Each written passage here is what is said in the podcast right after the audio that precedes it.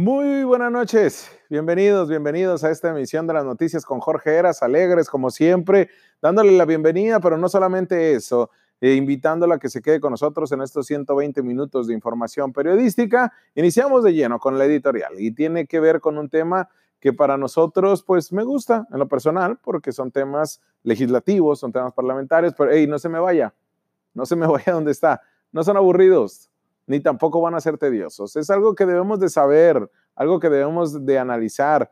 Y yo, mire, se lo presento de la forma más digerible posible para que usted, pues con esa crítica que le acostumbra, con esta manera de analizar los temas, la exigencia que nos piden cada uno de ellos, pues eh, se preste a comentarlo, a cuestionarlo y sobre todo a todos los actores políticos que están involucrados en este tema, pues escuchen su voz, una voz que debe estar obviamente informada y le agradezco que busque a las noticias con Jorge Heras para hacerlo así.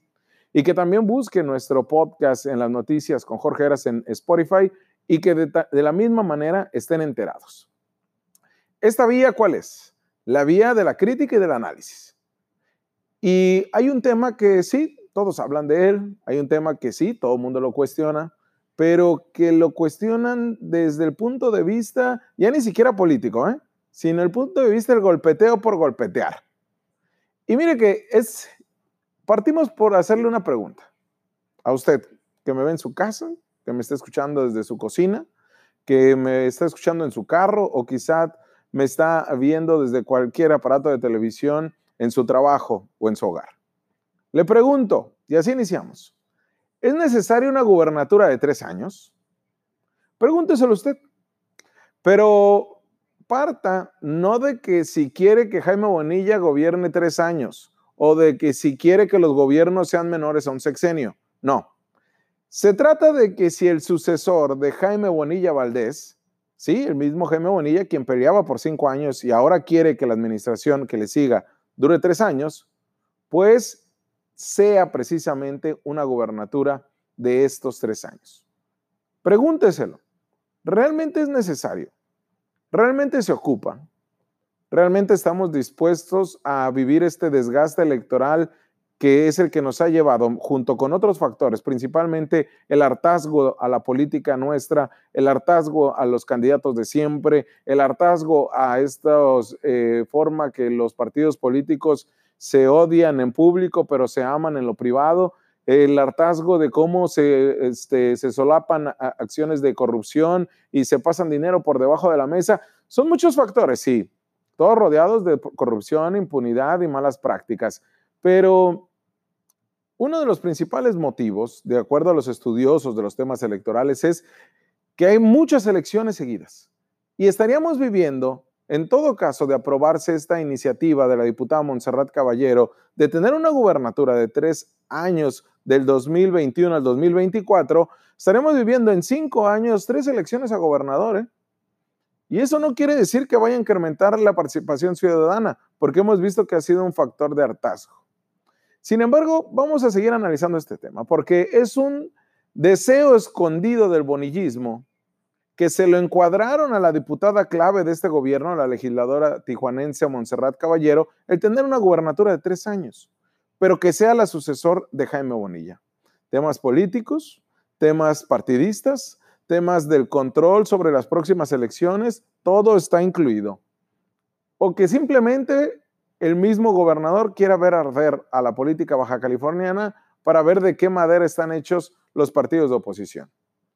Pero la misma Montserrat Caballero ha tenido que sortear todo tipo de embates internos y externos para hacer política. Una política muy bonillista, pero política, al fin y al cabo. Desde la asignación de comisiones en el Congreso, el tema del presupuesto al interior del mismo recinto parlamentario, hasta decisiones claves como avalar la gubernatura de cinco años, ha sido la parte más dura de este alfil del gobernador. La diputada Monserrat Caballero ha sabido sobreponerse a los golpeteos del poder y la soberbia al interior de su propia bancada, pero se le viene algo más fuerte y es que su iniciativa, sin duda alguna, pone en el ojo del huracán a todo lo que hemos visto en los últimos días.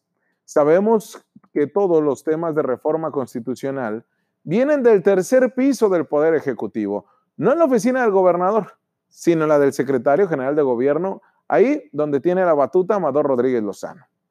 La realidad es que la mayoría que tiene Morena y sus aliados, con todos los expanistas, le favorecen para sacar tremenda iniciativa que pretende reducir el periodo del próximo gobernador a tres años, cuya justificación, la, la más grande, es que buscan empatar la elección presidencial, esta con la del gobernador. Y es así como nos meteríamos en la elección del 2024, cuando en la boleta te aparezca el mismo sucesor de Andrés Manuel López Obrador con el sucesor de, eh, quien, de, quien tenga la línea después de Jaime Bonilla Valdés, que se presta para que sea una persona que el mismo Jaime Bonilla le dé el dedazo, como en el antiguo PRI. Sin embargo, déjenme decirles algo. Si bien es cierto, ya les decía, en el Congreso son 25 diputados, cuando hablamos de una mayoría este, simple es de 13 y cuando hablamos de una mayoría calificada es de 17. ¿no? Baja California, en Baja California el morenismo tiene la mayoría simple de 13 diputados. Le faltan cuatro para hacer toda reforma constitucional. Con estos cuatro, pues tienen los dos del PT, Transformemos y el Verde. Con eso lo hace. Pero ya les decía, tiene a los dos expanistas, Miguel Ángel Bujanda, y tiene a la panista también, a la diputada Trinidad Vaca Chacón. Pues llega a tener 19, ya no tiene ningún problema. Así ha sacado todo tipo de reformas. Sin embargo, le comento que el Partido del Trabajo en el Congreso no está del todo de acuerdo con esta iniciativa bonillista, ¿eh? Pero no se preocupen, ahí está Trini Vaca y Bujanda, estos dos diputados del PAN, para darle la palmada en la espalda y sacar adelante tremenda iniciativa.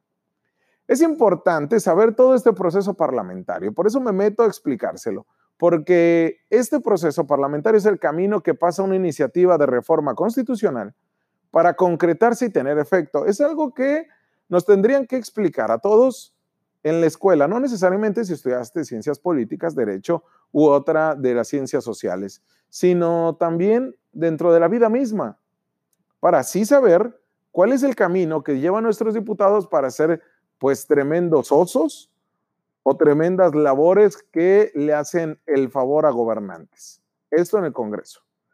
Primero se debe de presentar una iniciativa se vota en comisiones, se pasa al Pleno en calidad de dictamen, se aprueba o se rechaza y de ahí se pasa a los cinco ayuntamientos, una reforma constitucional como la que se pretende hacer. Después se regresa al Congreso para darle validez. En los ayuntamientos, en los cinco ayuntamientos, tiene que ser aprobada por al menos tres.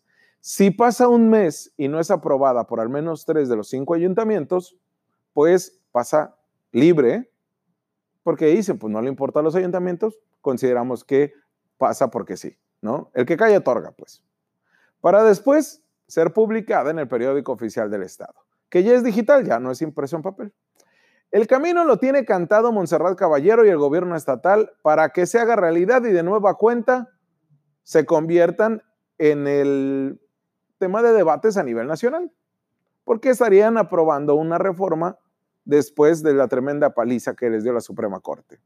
Y de nueva cuenta, se impugnará este tema por parte de los diputados de oposición, que bueno, serían más que nada de los partidos de oposición, ante la Suprema Corte, es el máximo tribunal del país.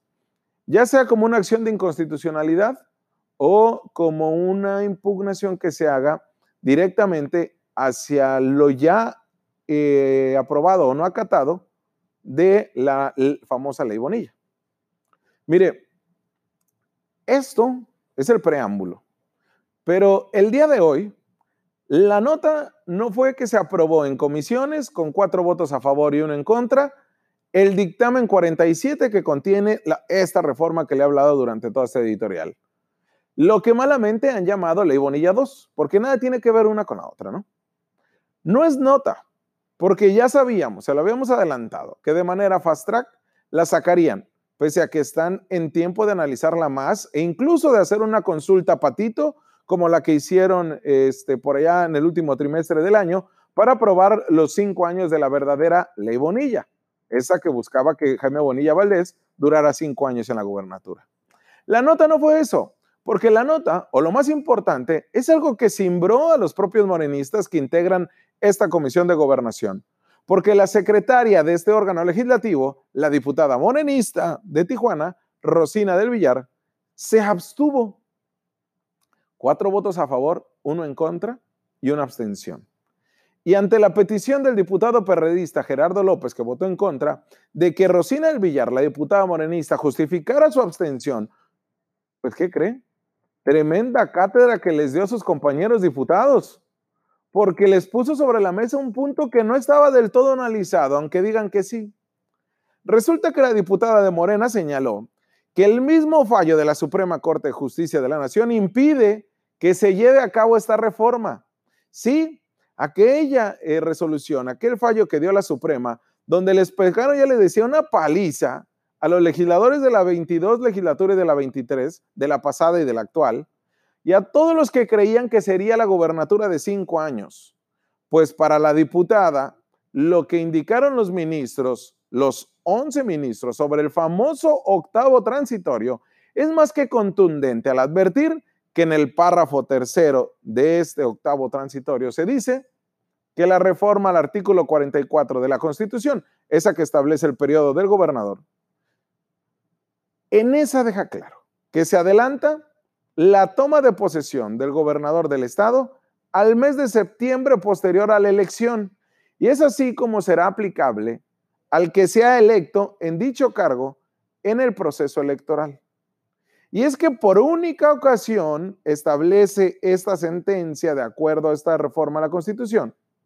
El gobernador del estado, electo en el proceso electoral del 2021, iniciará funciones el primero de noviembre del 21 y va a concluir el 31 de agosto del 27 y no en octubre.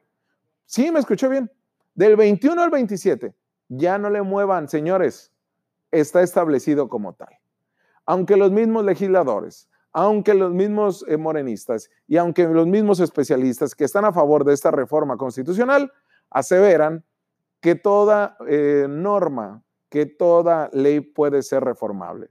Pero aquí la Constitución, quien tiene la última palabra en todos estos temas, ya les dejó claro que tiene que ser forzosamente del 21 al 27 y no del 21 al 24. Pero esta diputada, Rosina del Villar, la diputada, les repito, de Morena, pone otra situación todavía más para el análisis, ya que dijo que el periodo de gobierno ya está establecido por la Corte, pero ella se abstenía, ya que primero se debería de tomar en cuenta la opinión de autoridades en materia electoral y de expertos, pero principalmente de autoridades. ¿Quiénes son? Los consejeros del Instituto Estatal Electoral y los magistrados, los tres, del Tribunal Electoral. Sabemos que los magistrados, dos, se inclinan la balanza hacia el bonillismo y una, la magistrada, presidente, bueno, no, no es presidenta, pero la magistrada este, Elba Regina Jiménez Castillo, se ha opuesto a todas estas intentonas de Morena de llevarlo a cinco años. Pero en el Instituto Estatal Electoral ya es hora que dejen su cuarentena y no desde marzo, ¿eh? Ya dejen la cuarentena que tienen desde el 2016. Ya dejen esta este, forma aletargada de manejar los temas electorales importantes y ocupamos la, la voz especialista de ustedes, porque a diferencia de antes, los consejeros electorales están ahí por su conocimiento en la materia electoral y no por compadrazgos políticos. Ahora sí, tienen que sacar la casta, señores consejeros electorales. Súmanse y déjense de cosas de estar dormidos en sus laureles. Pero el dictamen, este dictamen aún debe ser presentado ante el Pleno para su aprobación, lo que puede ser en la sesión del 10 de junio. Esta iniciativa de decreto por la que se adiciona un segundo párrafo al artículo 44 de la Constitución del Estado es un tema que sin duda alguna va a generar controversia. Es un tema que sin duda alguna nos va a seguir dejando de qué hablar. ¿Se va a resolver en la Suprema Corte de Justicia? Todo parece indicar que sí. Pero les decimos algo desde ahorita, y con esto cerramos. No se puede forzar un tema político en lo jurídico. Cuando ha pasado eso, se lleva todo a lo negativo, se lleva todo a lo perjudicial para Baja California, incluso para sus propios intereses. Está súper demostrado que cuando se aferraron con lo político, meterlo a lo jurídico, se les vino encima el tema de la gubernatura de cinco años. Y en esto va a ser exactamente lo mismo. No puedes forzar los temas jurídicos dentro de lo político. Tres veces se lo repito para ver si me entienden. Pero además, deben demostrar altura la oposición, el PRD, el PAN y los demás partidos políticos, pero principalmente estos dos, que tienen una fuerza mayúscula en el Congreso del Estado. ¿Por qué? Porque con pancartitas, con cartulinas, muy a lo Ricardo Anaya, pues dejaron demostrado que es simplemente meterlo en un tema coloquial, que la gente ya no está en esos temas, ya no está en esas dinámicas. Como oposición responsable, tienen que subirse al tema jurídico, pero de a de veras, con especialistas constitucionales, porque lo mostrado hoy en comisión, pues dejaron mucho que desear. Se los llevó de calle una diputada de Morena, con temas jurídicos bien argumentados y técnicos, y además con una sobriedad. Lamentable el PAN, lamentable el PRD y la oposición, porque estos temas ya no son de hacerle al juego al gobierno, al juego al poder, Ahora ustedes deben demostrar que son verdadera oposición y meterse al tema jurídico de de veras, porque aparte son abogados. Acá lo dejamos, pero este tema va a seguir dando de qué hablar y lo vamos a analizar a profundidad cada vez que se nos dé oportunidad. Por lo pronto vamos a una pausa y regresamos porque tenemos más análisis.